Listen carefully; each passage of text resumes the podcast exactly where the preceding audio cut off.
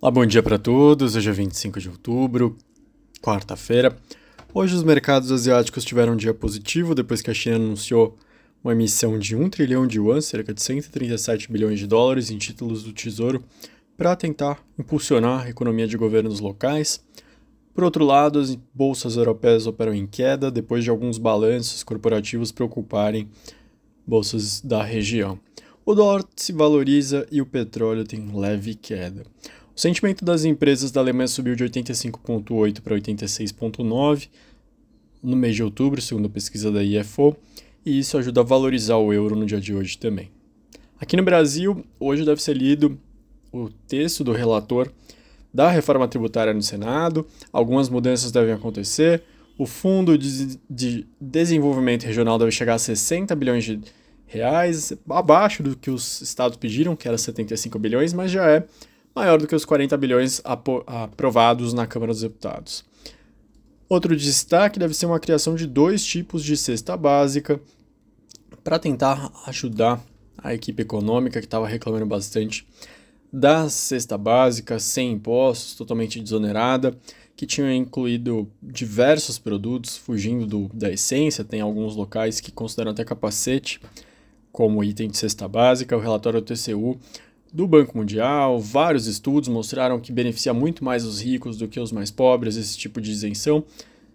O imposto zero vai reduzir em 70 bilhões de reais a arrecadação da União, estados e municípios nos próximos anos. Saindo da parte tributária, hoje uma pesquisa da Quest mostrou que o governo Lula piorou sua avaliação em, com a, a população, piorou a avaliação em relação ao governo Lula. Após quase 10 meses de mandato, 38% tem uma avaliação positiva e 29% negativa 29% regular e o restante não respondeu. Piora na avaliação sobre a administração pública, que em agosto teve o, foi avaliado 42% positivamente negativamente para 24%. Mantiveram-se 29% regulares do último levantamento.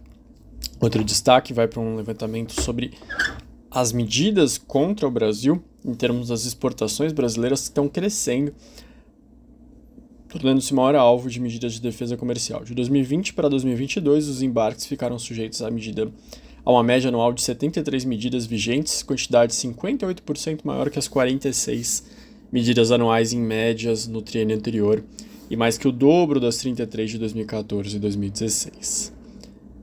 O aumento dos embarques brasileiros, a intensificação de medidas de proteção à produção doméstica e a reorganização do comércio global ajuda a explicar um pouco desses fatores.